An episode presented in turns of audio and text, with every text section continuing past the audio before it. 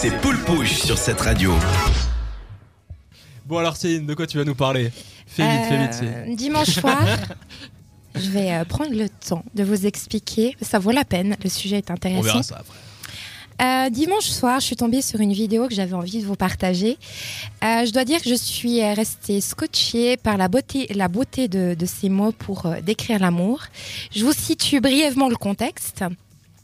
Euh, avant de vous faire écouter euh, cette belle déclaration d'amour, c'était dans l'émission On n'est pas couché, présentée par Laurent Ruquier. oui, trop bien.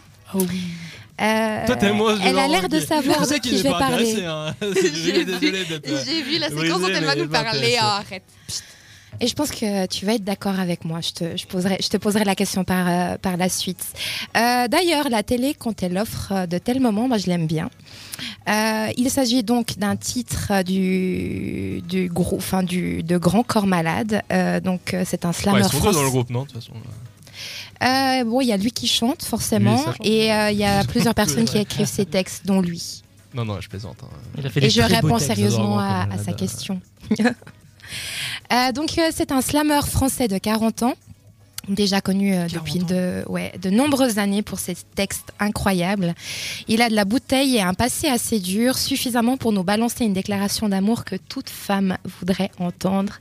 Euh, et il nous parle d'amour très bien et sans florilège ni niaiserie et ça fait du bien.